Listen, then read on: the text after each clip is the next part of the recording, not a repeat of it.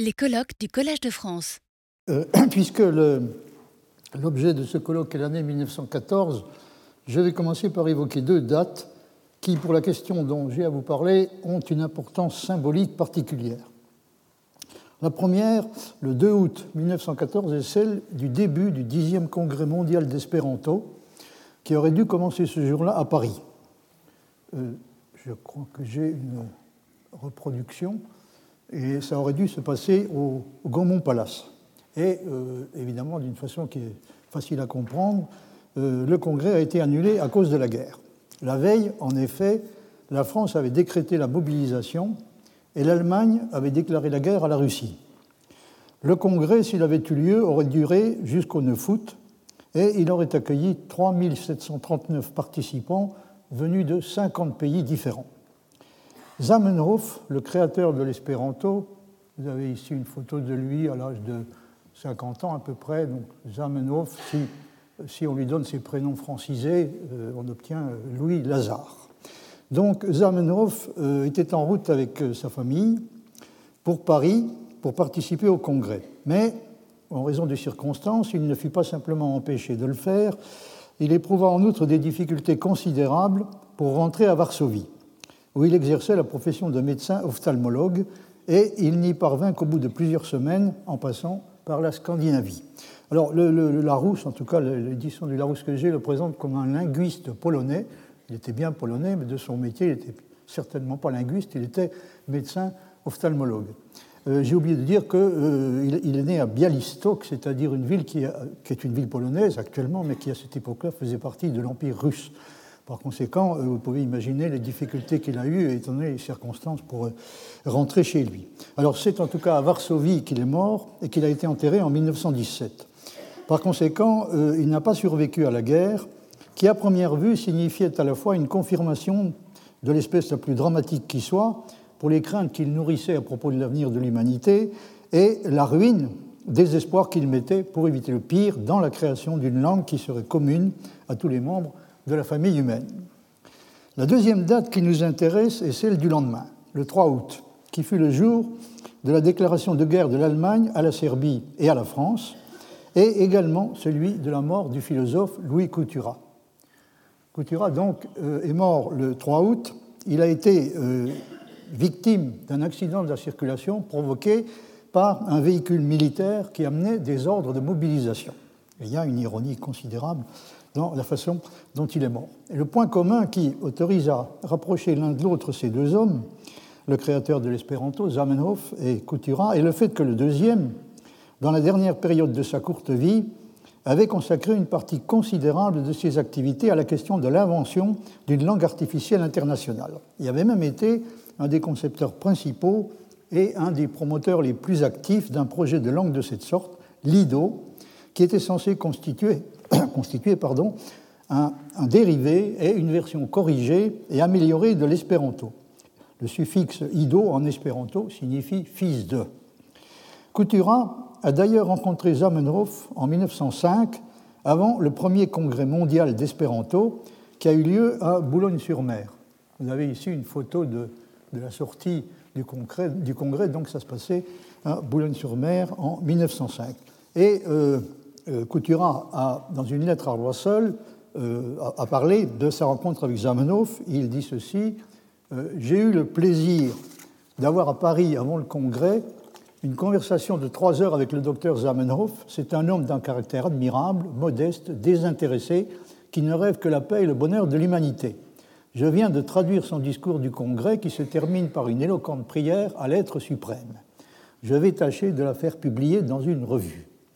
Il semble d'ailleurs que l'idée de cette prière à l'être suprême, suprême est quelque peu indisposée certains des congressistes, mais elle a néanmoins été, semble-t-il, elle a bel et bien fait partie de la conférence de Zamenhof. D'après tous les témoignages qu'on possède, en tout cas, Zamenhof semble avoir été effectivement un homme tout à fait modeste, complètement dépourvu d'ambition personnelle et totalement désintéressé. On ne peut pas en dire euh, exactement autant de la plupart de ceux qui ont participé à la compétition pour le choix de la langue internationale, y compris peut-être même pas de Coutura lui-même. mais je ne veux pas entrer dans, les détails là-dessus, puisque évidemment l'IDO, à un moment donné, se trouvait en compétition avec l'espéranto. et Couturat a été accusé assez fréquemment, avec son compère Louis de Beaufront, a été accusé d'avoir commis une espèce de trahison envers l'espéranto et envers son père fondateur. Alors les deux événements auxquels j'ai fait allusion au début comportent en plus de leur signification symbolique une ironie cruelle, pour la raison suivante. Une des motivations principales de Zamenhof, quand il a conçu et réalisé son projet de création d'une langue internationale, dont l'acte de naissance est constitué par un texte publié en russe en 1887 et signé Doctoro Esperanto, c'est de là que l'espéranto tire son nom, de la, façon dont Zamenhof avait, avait, signé ce texte fondateur. Euh, je signale en passant que Zamenhof semble avoir utilisé, quand il était enfant, essentiellement le russe et le yiddish comme langue. Euh, il était juif et, polonais, mais il a, visiblement, il, connaissait aussi particulièrement bien le russe et il semble que ça ait été la langue qu'il aimait le, plus. Donc, son idée était de supprimer les obstacles linguistiques qui s'opposent à la compréhension entre les peuples et de favoriser ainsi la cause de la paix et de la concorde entre les hommes. Quant à Couturat, il était lui-même un pacifiste déclaré, et il semble avoir exercé sur ce point une certaine influence sur Bertrand Russell, avec lequel il a eu une correspondance suivie, que j'ai déjà citée, une correspondance qui a duré de 1897 à 1913. Couturat n'avait pas hésité en effet à faire à un moment donné la leçon à Russell, qui à l'époque de la guerre des bourgs défendait des idées sensiblement différentes de celles qui lui ont valu en 1918 d'être arrêté pour avoir critiqué, pour avoir défendu des idées euh, pacifistes radicales et surtout pour avoir critiqué sévèrement le comportement des Alliés. Russell avait écrit à Couturat le 24 mars 1900 euh, Je trouve bon que la nation la plus civilisée triomphe, c'était bien entendu les Anglais, et que le nombre des États diminue. Quant au droit, à la, justice, il faut avouer que je ne leur donne pas de poids dans les affaires internationales.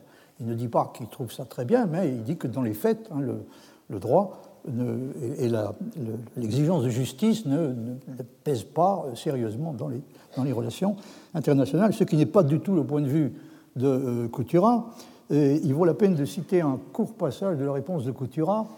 Je ne puis prendre au sérieux l'argument tiré de la supériorité de la civilisation. Cette supériorité ne confère aucun droit souligné à un peuple sur un autre. Et au fond, cette supériorité se ramène à celle des canons, car je n'appelle pas civilisé les peuples, civiliser les peuples inférieurs, les abrutir d'alcool, les empoisonner d'opium, les massacrer ou leur communiquer tous nos vices. L'intérêt pour, pour l'idée d'une langue internationale chez Koutira va très logiquement, me semble-t-il, de pair avec une attitude résolument anti-impérialiste et anti-nationaliste. On peut noter également, en passant, qu'il se présentait comme socialiste et partageait, a-t-il dit, les opinions de Jaurès, y compris, bien entendu, en ce qui concerne l'affaire Dreyfus, à laquelle il fait allusion d'ailleurs à, plusieurs reprises dans la, correspondance avec Russell. Zamenhof a expliqué dans une lettre du 21 février 1905 à Alfred Michaud, qui était l'organisateur du premier congrès mondial d'espéranto, que l'idée de créer une langue internationale neutre correspondait à un besoin qu'il avait ressenti dès son enfance, dans une ville qui était marquée par des tensions et des affrontements constants entre quatre communautés linguistiques différentes. Les juifs, dont, la langue était l'hébreu ou le yiddish, les russes, les polonais et les allemands.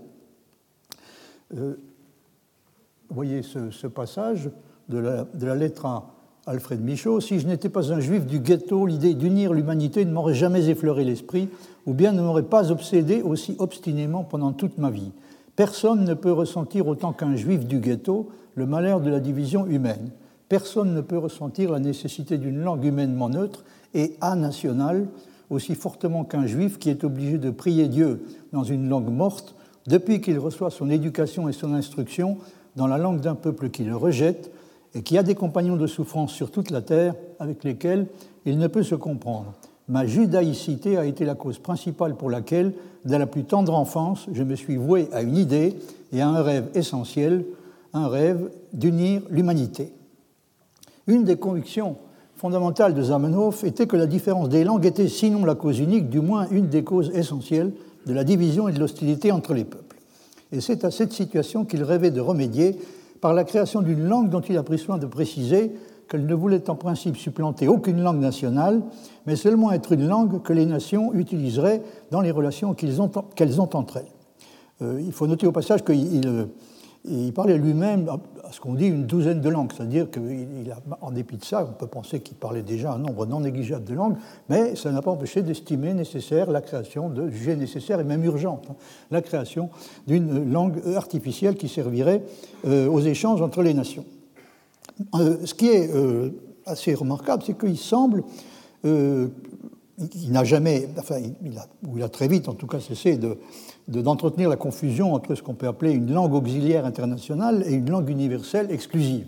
Il prend soin de préciser à partir de ce moment qu'il ne s'agit nullement, pour la langue artificielle euh, qu'il a créée, euh, l'espéranto, il ne s'agit nullement d'avoir la prétention de, se substituer aux langues euh, nationales, mais par ailleurs, il semble qu'il n'ait pas trouvé lui-même intrinsèquement choquante l'idée d'un déclin et d'une disparition progressive des nations, et peut-être même également des langues nationales, au profit d'une humanité réunifiée, c'était son grand rêve, une humanité qui n'utiliserait plus qu'une seule langue commune à tous ses membres. Alors il y a une communication qu'il a donnée en 1900 au congrès de l'Association française pour l'avancement des sciences, sous le titre Essence et avenir de l'idée d'une langue internationale, et euh, dans cette conférence, il fait sans hésiter la concession suivante nous avouons que nous avons beau nous creuser la tête, nous n'arrivons pas à comprendre pourquoi ce serait un malheur pour l'humanité si un beau jour on s'apercevait qu'il n'existe plus de nation ni de langue nationale, mais seulement une seule famille humaine avec une seule langue humaine. Il va sans dire que les adversaires les plus déterminés d'un projet comme celui de Zamenhof ne pouvaient être justement que les défenseurs inconditionnels de l'idée de nation et de celle de langue nationale à laquelle elle est censée être irréductiblement liée.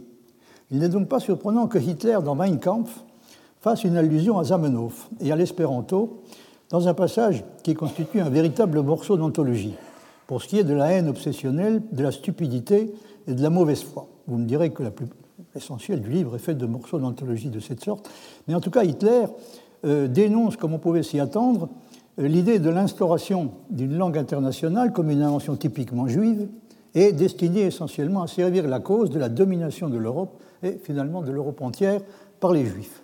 Alors vous voyez ce passage que je me suis donné la peine de traduire sur ce premier le plus grand mensonge selon lequel le judaïsme n'est pas une race mais une religion, se construisent ensuite comme une conséquence qui en résulte obligatoirement d'autres mensonges. En fait partie également le mensonge qui a trait à la langue du juif. Elle n'est pas pour lui le moyen d'exprimer ses pensées, mais le moyen de les dissimuler. Donc vous voyez, les juifs ne sont même pas gratifiés de la possibilité d'avoir une langue. Ils ne peuvent pas avoir de langue puisqu'ils utilisent la langue. Ils utilisent la langue non pas pour exprimer ce qu'ils pensent, mais pour le dissimuler. En parlant français, il, le juif, il pense juif, et quand il tourne des vers allemands, il ne vit que l'essence de l'appartenance à son peuple, das Wesen seines Volkstums.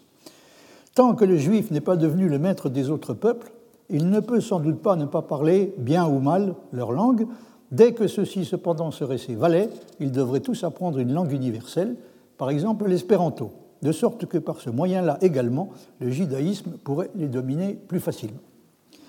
Alors le cas de Coutura, sur lequel je reviendrai dans un instant, est évidemment différent de celui de Zamenhof. Il ne s'est pas intéressé comme lui, depuis le début, de façon presque exclusive, à l'idée de la construction d'une langue universelle, et ne l'a fait que de façon relativement tardive. En gros, à partir des années 1900.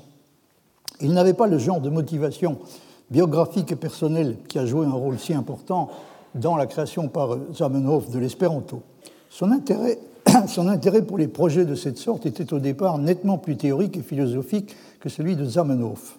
Et il avait été inspiré pour une part importante par ce qu'il avait pu trouver sur cette question chez Descartes d'abord, dans une lettre fameuse, la fameuse lettre à Mersenne qu'on cite constamment, et ensuite et surtout dans les livres et les manuscrits de Leibniz, un auteur dont il est connu pour avoir renouvelé profondément la connaissance et chez qui la préoccupation pour l'idée d'une langue qui serait à la fois plus rationnelle que les langues ordinaires et universelles, cette préoccupation donc a été présente d'un bout à l'autre et a donné lieu à la formulation d'une multitude de suggestions éparses, de projets et d'esquisses.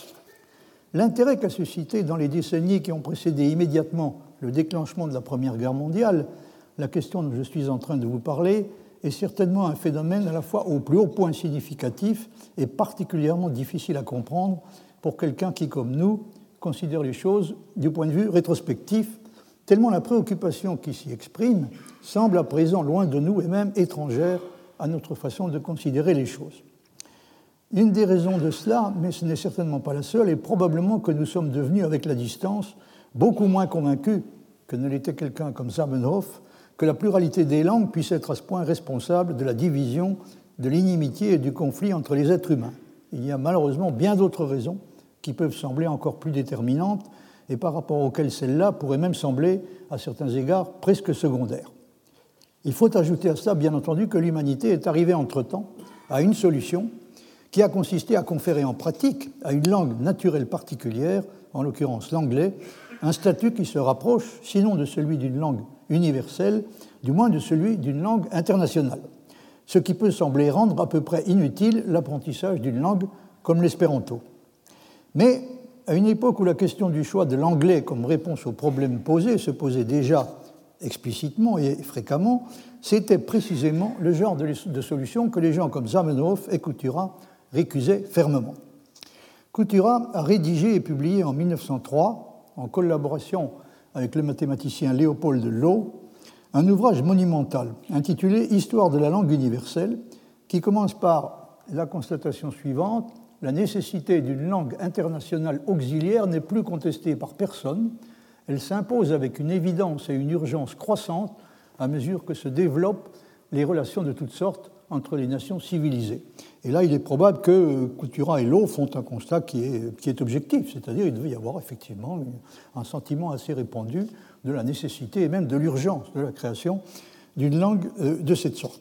Alors, euh, cela étant, euh, quel choix faut-il faire en ce qui concerne la langue internationale alors, il y a deux possibilités. Donc, il y en a une qui consisterait à choisir une langue nationale particulière pour remplir la fonction de langue internationale auxiliaire. Ce choix, euh, objecte les deux auteurs, ne serait pas équitable. Et d'autre part, euh, une, autre, idée qui serait la, résurrection d'une langue morte, comme le latin, ne semble guère euh, réalisable en pratique. Ça semble guère envisageable. Ces deux possibilités étant écartées, il, il en reste une troisième. On conçoit écrivent-ils, qu'on puisse construire pour cet usage, donc l'usage de langue internationale auxiliaire, une langue artificielle plus ou moins analogue à nos langues naturelles, et qui serait même, comme l'a affirmé Max Müller, c'est une citation, plus parfaite, plus régulière et plus facile à apprendre qu'aucune d'elles. Ceux à qui cette dernière idée paraît chimérique sont simplement mal informés, et la lecture du présent ouvrage suffira, nous l'espérons, à les détromper. Alors, euh, l'ouvrage dont je suis en train de, vous dire quelques mots, euh, recense et étudie en tout une soixantaine de langues qu'il répartit en deux catégories principales. Il y a les, systèmes a priori, euh, pardon, les systèmes a posteriori qui sont constitués de langues artificielles construites à partir d'une ou plusieurs langues naturelles existantes. Et les deux exemples qui restent les plus connus aujourd'hui sont probablement le Volapük, qui avait été créé en 1879 par Johann Martin Schleyer, et l'espéranto. Et à côté de ces systèmes donc euh, a, posteriori, il y a les systèmes a priori qui sont constitués de langues fabriquées de toutes pièces. Je passe sur l'introduction d'une catégorie intermédiaire, celle des, systèmes mixtes, dans laquelle est classé en fait le Volapük. Alors ce qui est euh, quand même assez impressionnant et en même temps assez déconcertant, je ne sais pas si c'est très lisible, mais enfin ça vous donne quand même une idée de la soixantaine de, projets qui sont, qui sont recensés et étudiés d'assez près. Euh, le travail qu'ont fait euh, Coutura et Lowe est véritablement impressionnant. D'ailleurs, tout ce qu'a fait Coutura est impressionnant, parce que quand on pense à ce qu'il a réussi à, faire dans l'espace d'une vie qui a duré 46 ans, c'est positivement sidérant. Ça allait à tel point que Bertrand Russell, qui lui-même, Dieu sait, écrivait beaucoup et facilement, s'en étonne. Ah, il dit qu'il n'arrive pas à comprendre comment Coutura a réussi à faire autant de choses. Alors, pour ce qui concerne donc cette histoire de la langue universelle, comme vous pouvez le voir, donc il y a un nombre considérable de projets euh, qui, tendent à se, multiplier dans les, dernières décennies du XIXe siècle et au début du, XXe. Et euh, alors évidemment, le nombre de ces projets donne une idée très parlante de l'intérêt considérable qu'a suscité pendant longtemps la question de la recherche de la langue universelle, en même temps que du zèle et de l'inventivité remarquable dont ont été capables de faire preuve ceux qui se sont lancés dans la recherche d'une solution, mais en même temps, il constitue presque un argument négatif que ne se privent pas d'utiliser les adversaires de ce type de projet, puisque la recherche d'une langue universelle donne l'impression paradoxale et au plus haut point fâcheuse de s'être éparpillée très vite en une multitude de projets particuliers en compétition, engagés dans des rivalités et des confrontations rien moins que pacifiques, en tout cas pas toujours pacifiques, et à première vue, donc multitude de projets, à première vue impossible à réconcilier entre eux.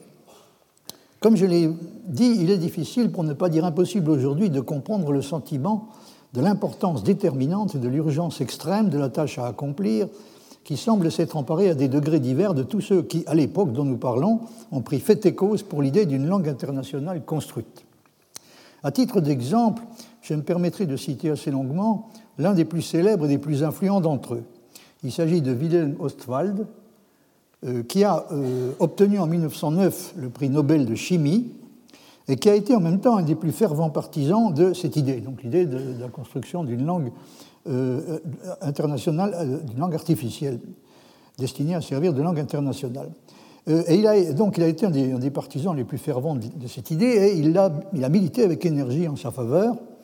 Euh, il a même, si je me souviens bien, lui-même conçu et créé une, langue euh, de cette sorte qui s'appelait le Weltdeutsch, c'est-à-dire l'allemand mondial ou l'allemand euh, universel. Donc c'est quelque chose qui est tout à fait difficile, pour ne pas dire impossible à comprendre pour des gens comme nous, l'espèce d'enthousiasme et de sentiment de l'urgence qu'il y a eu, une multitude de gens qui étaient des gens tout à fait sérieux, souvent mais pas, pas seulement des, scientifiques, se sont dit il faut absolument faire quelque chose dans ce sens. Euh, alors, ce qui, est, ce qui, est le plus remarquable, j'ai traduit un extrait un peu long donc de, Zamenhof, j'espère qu'il est, à peu près lisible, euh, pas de Zamenhof, excusez-moi, d'Ostwald. Euh, ce qui est assez remarquable, c'est la façon dont est présentée, dont est décrite la situation. C'est-à-dire que est dit, Ostwald dit explicitement qu'on peut tout à fait comparer la création d'une langue artificielle internationale à une invention technique qui, comme beaucoup d'autres, a semblé pendant longtemps tout à fait impossible à concevoir, et plus encore à réaliser, mais n'en a pas moins fini par devenir non seulement possible, mais bel et bien réel. Euh, je cite, Dans la compétition entre l'imagination des poètes et l'activité créatrice des chercheurs et des techniciens pour le prix de l'inouï, de nos jours, la deuxième reste facilement victorieuse. Ce que nous n'osions pas nous permettre de rêver, les progrès de la force créatrice de l'homme le rendent vrai avant que nous n'y ayons pris garde. Il y a moins d'un an encore, l'homme cultivé moyen avait coutume de secouer la tête avec regret quand il entendait parler des dépenses d'énergie et d'argent que certains esprits romanesques étaient suffisamment fous pour engloutir dans la chimère de l'aéronef dirigeable. Et aujourd'hui, il se met au lit satisfait avec le sentiment bel et bien toujours cru véritablement que nous gagnerions le record du monde dans cette chose-là. Toujours un petit brin de nationalisme, évidemment, qui, euh, qui, affleure par moments. Avec l'aéronef dirigeable, on avait l'habitude de nommer d'une seule haleine la langue universelle, Weltsprache. Donc oui, il, constate qu'on met en général euh, ensemble ces deux, ces deux inventions qui sont donc euh, réalisées, qui ont, été l'une l'autre réalisées, ou en tout cas sont en passe de l'être. Donc on, met, on a l'habitude de nommer d'une seule haleine la langue universelle et j'espère de tout cœur que cela pourrait être un présage. Car la deuxième a déjà derrière elle un bon nombre d'essais de vol plus ou moins réussis, qui, comme dans le cas de l'aéronef dirigeable, ont servi en premier lieu à mettre en lumière les imperfections des constructions qui ont été essayées pour commencer. Et tout aussi peu que la nécessité dans laquelle le comte Zeppelin s'est trouvé il y a quelques années de modifier de fond en comble la construction de son aéronef était une preuve de l'impossibilité de réaliser un appareil de cette sorte, la nécessité de renoncer en son temps au volapuc était une preuve de l'impossibilité de construire une telle langue auxiliaire artificielle car entre-temps l'espéranto, déjà dans trois congrès internationaux, s'est révélé être une langue qui peut être maniée facilement et pour les buts les plus divers. Et si au dernier congrès à Cambridge, des offices de différentes confessions ont été célébrés en espéranto, cela montre de façon éclatante à quel point ce progrès est pris au sérieux par les Anglais conservateurs à l'extrême. Bon, je laisse tomber la fin du passage. Le point de vue qui est, qui défendu ici par Ostwald s'est heurté évidemment très tôt et continue à le faire de façon récurrente à une objection de principe qui consiste à affirmer qu'une langue n'est justement pas le genre d'objet qui pourrait être inventé et fabriqué au sens auquel peut l'être une machine à vapeur ou un avion, mais ne saurait avoir au contraire qu'une origine naturelle, qui n'a à peu près rien de conscient, de concerté et de réfléchi. Il est bien entendu a fortiori exclu dans ces conditions qu'une langue artificielle puisse être non seulement plus régulière et plus facile à apprendre, ce qui après tout est possible, mais également, comme l'affirmait Max Müller, cité par Coutura, plus parfaite qu'une langue naturelle. C'est la position qui avait été défendue avec une insistance et une éloquence particulière par Renan dans euh, De l'origine du langage, euh, où il dit euh, ceci chaque famille d'idiomes est donc sortie du génie de chaque race, sans effort comme sans tâtonnement. La raison qui réfléchit et combine a eu presque aussi peu de part dans la création du langage qu'elle en a dans ses transformations. On ne peut admettre dans le développement des langues aucune révolution artificielle et sciemment exécutée. Il n'y a pour elle ni concile ni assemblée délibérante. On ne les réforme pas comme une constitution vicieuse. C'est pour cela que le peuple est le véritable artisan des langues, parce qu'il représente le mieux les forces spontanées de l'humanité. Les individus n'y sont pas compétents, quel que soit leur génie. La langue scientifique de Leibniz eût probablement été, comme moyen de transmission de la pensée, moins commode et plus barbare que l'iroquois. Les idiomes les plus beaux, et c'est pas gentil pour l'iroquois, c'est le moins qu'on puisse dire, les idiomes les plus beaux et les plus riches sont sortis avec toutes leurs ressources d'une élaboration silencieuse et qui s'ignorait elle-même. Au contraire, les langues maniées, tourmentées, faites de main d'homme portent l'empreinte de cette origine dans leur manque de flexibilité, leur construction pénible, leur défaut d'harmonie. Toutes les fois que les grammairiens ont essayé de dessein prémédité de réformer une langue, ils n'ont réussi qu'à la rendre lourde, sans expression et souvent moins logique que de plus humbles patois. Fin de citation.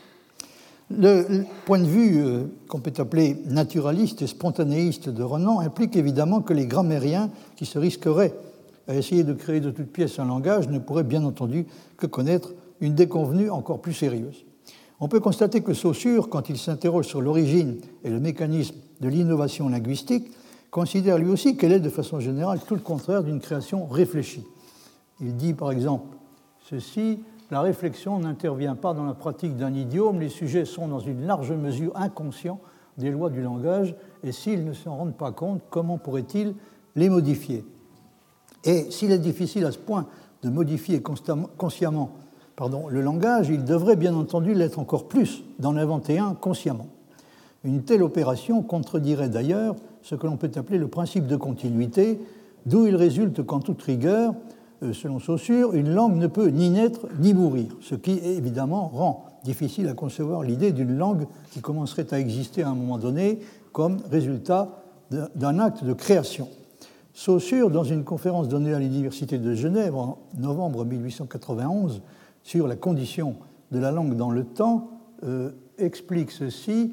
Euh, s'il fallait, dit-il, récapituler les principaux points de vue où nous avons été conduits dans cette première étude, j'insisterai certainement encore une fois sur l'impossibilité radicale non seulement de toute rupture, mais de tout soubresaut dans la tradition continue de la langue depuis le jour même où une société humaine a parlé. Sur ces différents points immédiatement évidents, qu'aucune langue ne peut mourir si elle n'est violemment supprimée, qu'aucune n'a une vieillesse et qu'aucune n'a une enfance, qu'enfin aucune langue nouvelle ne peut jamais naître sous le soleil, que si on supprime la langue d'un peuple, en lui en imposant une autre, cette autre langue se trouve naturellement être juste aussi ancienne que celle qui vient d'être abolie, de manière qu'il ne peut jamais y avoir sur le globe que continuation d'un idiome existant la veille et toujours existant la veille, jusqu'à ce qu'on arrive à la nuit insondable des âges décidément antéhistoriques. Euh, dans la page suivante, d'ailleurs, Coutura cite précisément Leibniz, Natura non facit saltus. La nature ne fait pas de saut et la langue non plus. On ne sera pas surpris de constater que Bergson, qui privilégie sur la question qui nous intéresse, et en général l'instinct et la spontanéité par rapport à la raison et à l'intelligence, Bergson donc s'exprimant en tant que président de la Commission internationale de coopération intellectuelle, la CICI, Bergson, s'il admet que l'espéranto pourrait rendre des services considérables, s'oppose néanmoins à l'idée de voir la Société des Nations recommander officiellement l'adoption d'une langue artificielle et le fait d'une façon qui pourrait presque être considérée comme une réfutation directe de l'argument principal qui avait été utilisé par Zamenhof. Mais c'est peut-être aussi une façon de débattre implicitement avec Coutura. Euh, Bergson dit ceci L'objet principal de la Société des Nations est de rapprocher les peuples les uns des autres et il ne s'agit pas de ce rapprochement tout mécanique qui consiste à faciliter les communications. Pas plus que ne l'ont fait le télégraphe et le chemin de fer, les facilités offertes par une langue artificielle ne détermineront un rapprochement des âmes. Pour triompher du préjugé qui nous empêche de comprendre une autre nation et de l'aimer, deux moyens seulement s'offrent à nous. Ou bien nous transporter dans le pays et vivre pendant un certain temps la vie de ceux qui l'habitent, ou bien alors de loin apprendre sa langue et étudier sa littérature. À la rigueur, la langue suffirait, car elle est imprégnée de l'esprit du peuple qui la parle. Quand on a fait passer ainsi dans son âme quelque chose de l'âme d'un autre peuple, on ne peut pas ne pas avoir pour lui de la sympathie, et on ne peut pas ne pas la lui conserver, lors même que les circonstances créeraient des oppositions d'intérêt. Or, c'est à ce moyen de rapprochement, le plus puissant peut-être de tous, qu'il faudrait renoncer le jour où aurait été universellement adoptée une langue artificielle, puisque l'objet de la langue artificielle est précisément de rendre superflu dans la pratique l'étude des langues vivantes. Si la langue d'un autre peuple ne nous servait plus qu'à comprendre sa littérature, combien serions-nous encore à l'apprendre C'est le point de vue de Bergson. Les défenseurs de l'idée de langue universelle ont tendance à concevoir et à présenter le langage comme un instrument, un outil que l'on peut fabriquer et perfectionner au besoin de façon réfléchie et rationnelle. Tandis que euh, leurs adversaires leur, leur objectent souvent que le langage est plutôt comparable à un être vivant qui a des conditions d'existence et des conditions de développement qui lui sont propres et sur lesquelles nous n'avons pas véritablement de prise, en tout cas de prise consciente. Renan avait développé des arguments qui montraient selon lui de façon irréfutable que, je cite, les langues se placent décidément dans la catégorie des choses vivantes. C'est donc de l'origine du langage, page 115. Dans la conférence qu'il a donnée en 1912 à la Société française de philosophie, le 25 janvier 1912, sur la structure logique du langage, Coutura, dans la discussion, est amené à répondre sur ce thème à Jean Weber, qui se présente comme un simple amateur euh, et, je cite, un amateur de français persuadé de la supériorité des langues naturelles et particulièrement de notre parler national sur tout moyen artificiel d'expression. Donc il a une position qui est bien claire. Alors suit un dialogue qui est assez savoureux. Euh, Monsieur Coutira, dire que les langues sont des êtres vivants n'a guère plus de sens que de dire qu'elles sont des organismes. Une métaphore n'est pas un argument et celle-là est définitivement abandonnée. Je ne crois pas du tout qu'elle le soit, mais peut-être qu'à l'époque, euh, avait l'impression qu'elle l'était. Une langue est un instrument pour la pensée et elle peut en fabriquer, donc la pensée peut en fabriquer une plus parfaite que les langues naturelles. Monsieur Weber, alors le canard de Vaucanson était plus parfait qu'un canard vivant. Monsieur Coutura, je vous répondrai avec Monsieur Fondler, personne ne prétend fabriquer un cheval vivant, mais on fabrique des automobiles qui courent bien plus vite que n'importe quel cheval. Monsieur Weber, et qui ne rendent pas les mêmes services? Monsieur Coutura, la langue, la LI, c'est-à-dire la langue internationale, ne prétend pas rendre tous les mêmes services que les langues naturelles, mais il y en a qu'elle rend mieux, et cela lui suffit. Comme vous le voyez à l'arrière-plan des réticences exprimées et des objections formulées par Weber, on trouve toute une série de questions classiques qui reviennent constamment dans les discussions de cette sorte. Par exemple, premièrement, une langue artificielle peut-elle réellement se parler et remplacer la langue naturelle dans une partie importante et même peut-être dans la totalité de ses usages? Deuxièmement, est-il possible de penser réellement dans une langue de cette sorte? Troisièmement, est-il possible pour celui qui parle ou écrit dans une langue de cette sorte d'avoir un style au sens propre du terme et est-elle capable de produire une véritable littérature Il vaut la peine de citer la réponse que Couture fait à cette objection de Weber. Il dit ceci, voici un fait d'expérience on a traduit une brochure de M. Ostwald d'allemand en ido. On a dû pour cela lui faire subir une transformation de style, la dépouiller de ses germanismes de syntaxe. Puis on a traduit le texte ido en français. Eh bien, il a fallu lui faire subir une transformation au moins aussi considérable. Le français ne pouvait pas traduire littéralement l'ido, et si on lui fait, on aurait écrit un français barbare à demi-allemand. Cela prouve bien que notre langue, l'ido donc, a son style propre. Quoique plus souple que les styles nationaux, et intermédiaire en quelque sorte entre eux tous. Et ce style international contribue à élucider la pensée. M. Ostwald, en traduisant lui-même de ses œuvres en ido, a reconnu que sa pensée y prenait une forme plus claire et plus précise. Et il a dit, c'est comme si on quittait une pantoufle pour chausser une bottine bien ajustée. On peut fort bien penser en ido, et la preuve en est qu'on est souvent embarrassé pour traduire dans sa langue maternelle ce qu'on exprime très clairement et directement en ido et cette valeur logique ne nuit nullement à la facilité, au contraire, la preuve en est dans les nombreux groupes d'ouvriers idistes qui correspondent aisément d'Espagne en Suède et d'Amérique en Russie. Il serait bien étonné s'il savait qu'aujourd'hui en Sorbonne, la langue qu'il manie avec toute satisfaction est traitée de chimère par des gens qui ne la connaissent pas.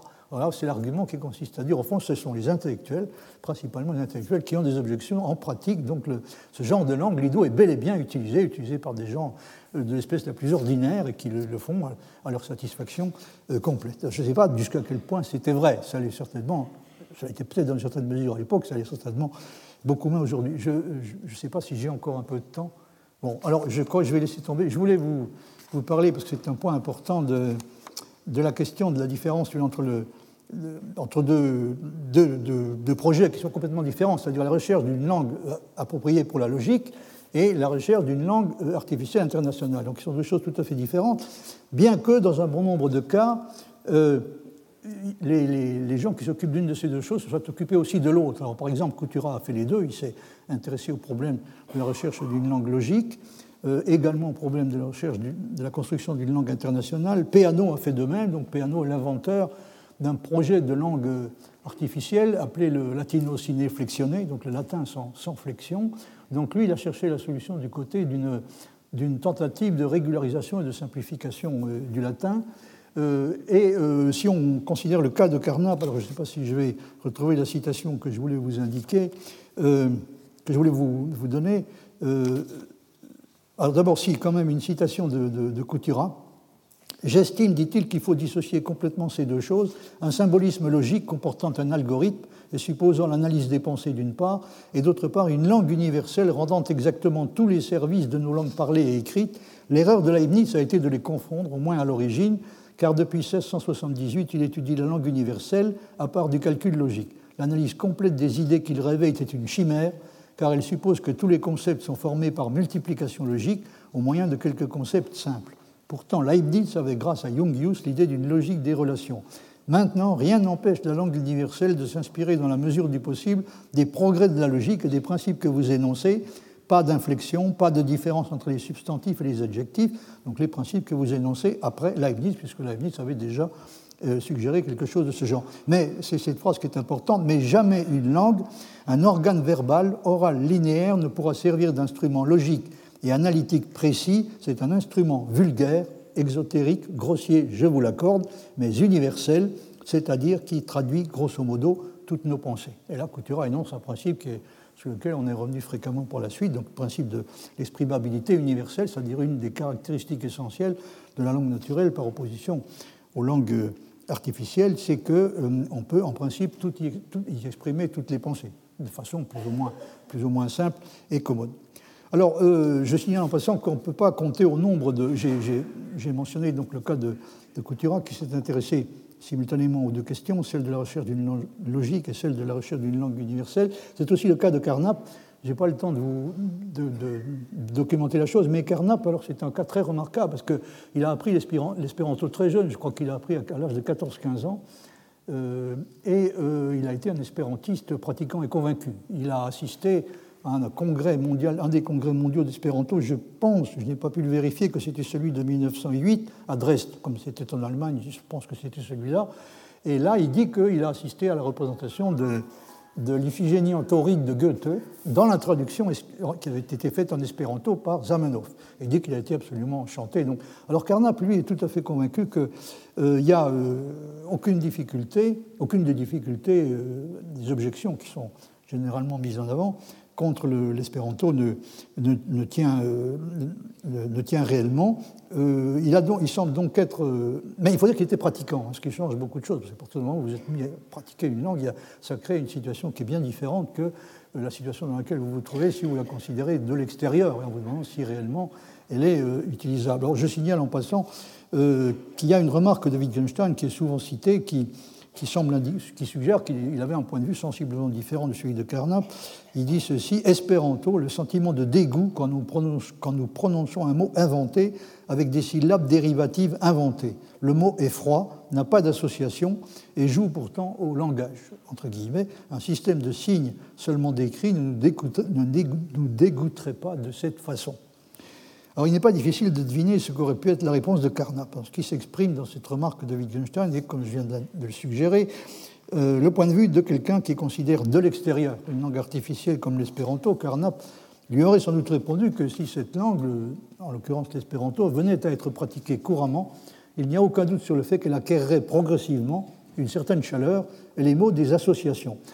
On pourrait dire après tout que rien n'empêche intrinsèquement une langue initialement artificielle de devenir, en fin de compte, au moins dans une certaine mesure, naturelle. C'est-à-dire, il n'empêche qu'elle finisse par acquérir ce qui semblait lui manquer au départ, c'est-à-dire une certaine chaleur, et que les mots acquièrent des, associations. Il faut quand même que je consacre deux ou trois minutes à euh, un problème tout à fait important. Oui, non, je vais être très bref.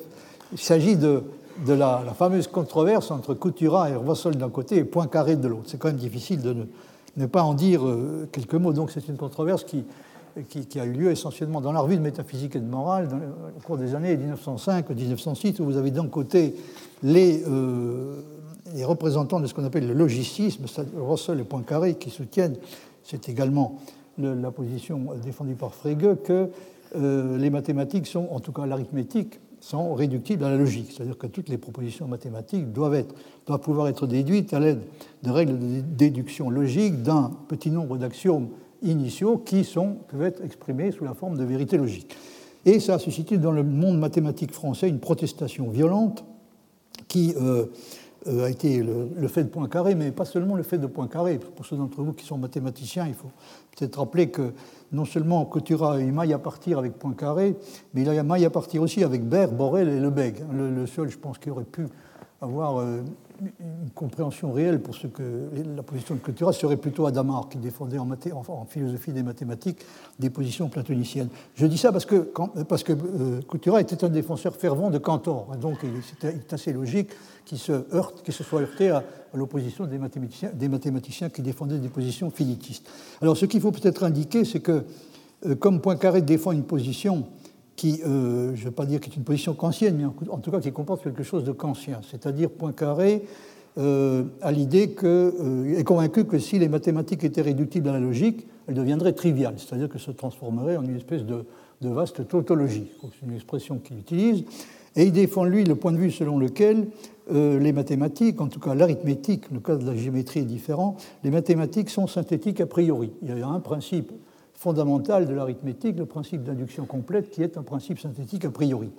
Alors, Coutura est d'un avis euh, tout à fait opposé, euh, donc il défend un point de vue qui est en gros celui de Frege et de Russell, et il a euh, des reproches de principes fondamentaux à adresser à Kant qui se résument, me semble-t-il, à deux choses. Premièrement, d'après lui, dans le cas des mathématiques, Kant sous-estime l'étendue de ce que la pensée et la raison sont capables de faire par elles-mêmes sans avoir besoin pour cela du secours d'une intuition, fût-elle pure.